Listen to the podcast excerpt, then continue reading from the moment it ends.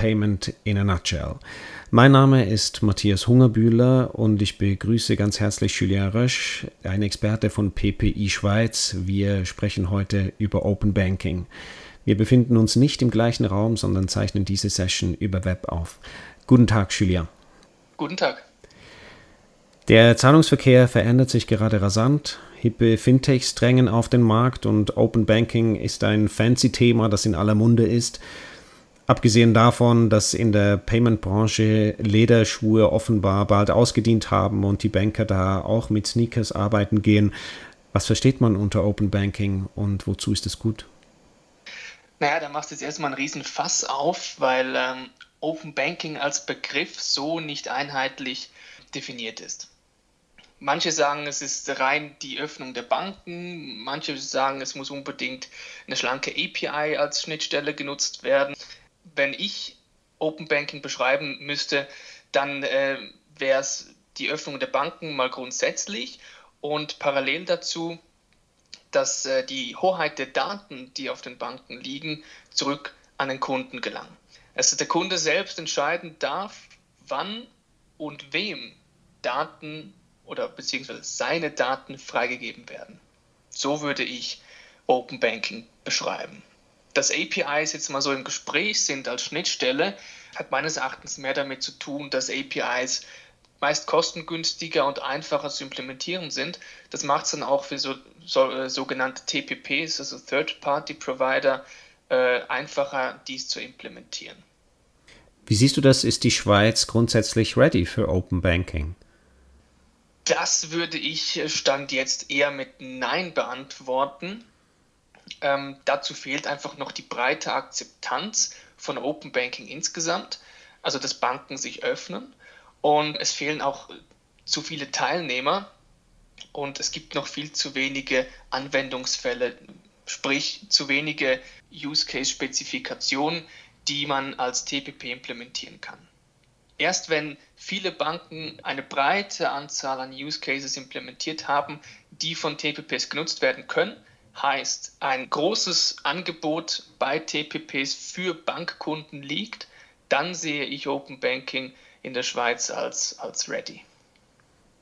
In der Schweiz läuft also offensichtlich Open Banking ein bisschen schleppend an.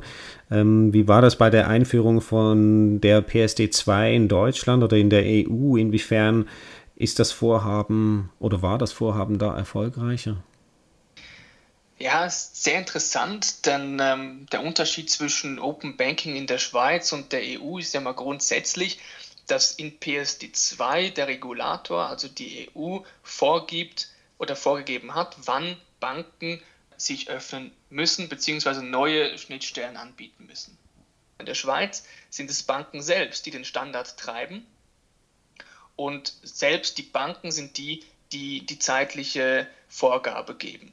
Was da in der, in der EU passiert ist mit PSD2 ist eigentlich äh, folgendes, dass Banken in extrem Zeitdruck geraten sind und eine Schnittstelle implementiert haben, beziehungsweise angefangen haben, die Schnittstelle zu interpretieren. Und in dem Moment, wo, wo Schnittstellen interpretiert werden, läuft das in eine Richtung, wo sie nicht mehr ineinander passen.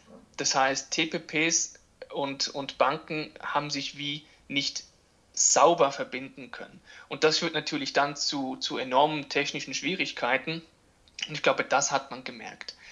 Das hat hier in der Schweiz oder ist hier in der Schweiz etwas anders gelaufen.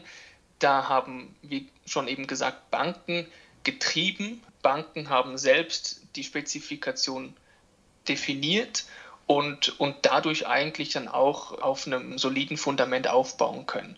Und was wir hier sehen, ist eigentlich auch genau die Bestätigung dafür, dass viel weniger technische Schwierigkeiten auf der Schnittstelle zu finden sind. Was muss deiner Meinung nach geschehen hier in der Schweiz, damit das Angebot attraktiver wird, also damit sich Open Banking hier tatsächlich durchsetzen kann auf dem Markt?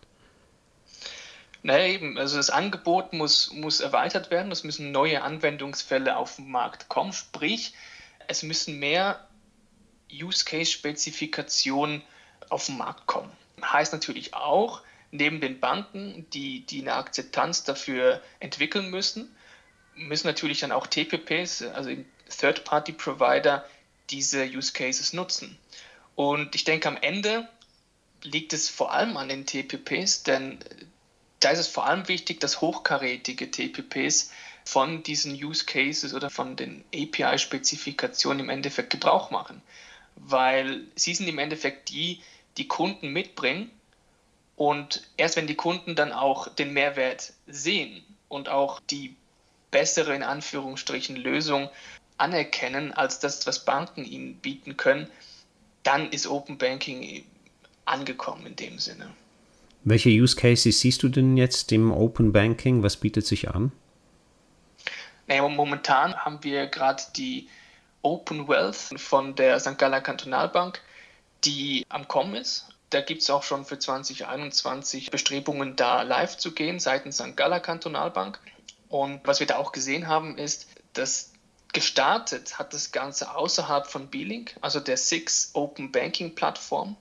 Nach und nach haben aber dann auch Sie erkannt, dass es doch einige Vorteile mit sich bringt, wenn man auf so einer Plattform seinen Use Case anbieten kann. Ja, das beispielsweise ist ein äh, Use Case, der momentan ja ziemlich heiß am, auf dem Markt ist. Und die anderen oder der andere, einer davon ist bestimmt Payment, nehme ich an. Gibt es noch weitere? Genau, gut, das sind natürlich dann Use Cases, die schon auf dem Markt sind, beziehungsweise die auf der B-Link-Plattform schon verwendet werden können, auch verwendet werden.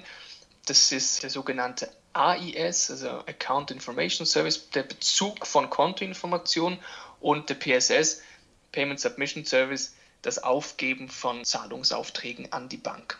Und das muss jetzt halt einfach nach und nach erweitert werden mit weiteren Use Cases. Wie lange denkst du, wird es dauern, bis Open Banking aus der Schweiz nicht mehr wegzudenken ist? Ich würde sagen, Open Banking ist eigentlich jetzt schon nicht mehr wegzudenken, wenn man das so sagen will. Denn jede Bank sollte sich Gedanken über Open Banking machen. Denn es ist klar, dass Banken auf den Zug aufspringen werden, in irgendeiner Form. Ich denke aber nicht mehr wegzudenken ist es ab dem Punkt, wo Banken tatsächlich die Rolle der Plattform einnehmen also wo sie sich wirklich auf ihr Kerngeschäft fokussieren und die neuen Produktlösungen, die dann wirklich interessant sind für Kunden, die werden dann eigentlich von Third-Party-Providern übernommen und dort findet dann auch der Wettkampf um den Kunden statt. Und wenn wir in diesem Punkt angelangt sind, dann würde ich sagen, ist Open Banking wirklich gar nicht mehr wegzudenken. Magst du eine Jahreszahl nennen oder ist das nicht machbar? sehr schwierig. Ich würde es nicht in den nächsten fünf Jahren sagen, dass es wirklich zu Plattformgedanken kommt, aber ab fünf Jahren vielleicht. Aber es ist wirklich sehr schwer zu sagen. Alles klar, ganz herzlichen Dank für dieses Gespräch, Julien Rösch. Vielen Dank. In a nutshell. Die Business-Schuhe werden auch noch in Zukunft Gebrauch finden, aber Open Banking ist auf dem Vormarsch und in der Schweiz kaum noch wegzudenken. Gestartet mit den Use Cases AIS und PIS versucht die Schweiz, einen einheitlichen und für alle geltenden Standard zu entwickeln, der vor allem von allen Teilnehmern gleich interpretiert wird. Auch neue Use Cases wie Open Wealth nehmen Form an und fördern den One-Plattform-Gedanken. Wann jedoch Open Banking den kompletten Durchbruch schaffen wird und kreative und innovative TPPs über die Bankenschnittstellen Angebote im Markt platzieren können, ist derzeitig noch schwer zu sagen. Gilles Rösch und wir von PP Schweiz werden das Thema aber auch in Zukunft konzentriert verfolgen und wo es geht unterstützen. Was ist Ihre Meinung zum Thema Open Banking? Lassen Sie jetzt einen Kommentar da oder kommen Sie direkt auf uns zu. Das war Payments in a Nutshell zum Thema Open Banking mit Julia Rösch und Matthias Hungerbühler.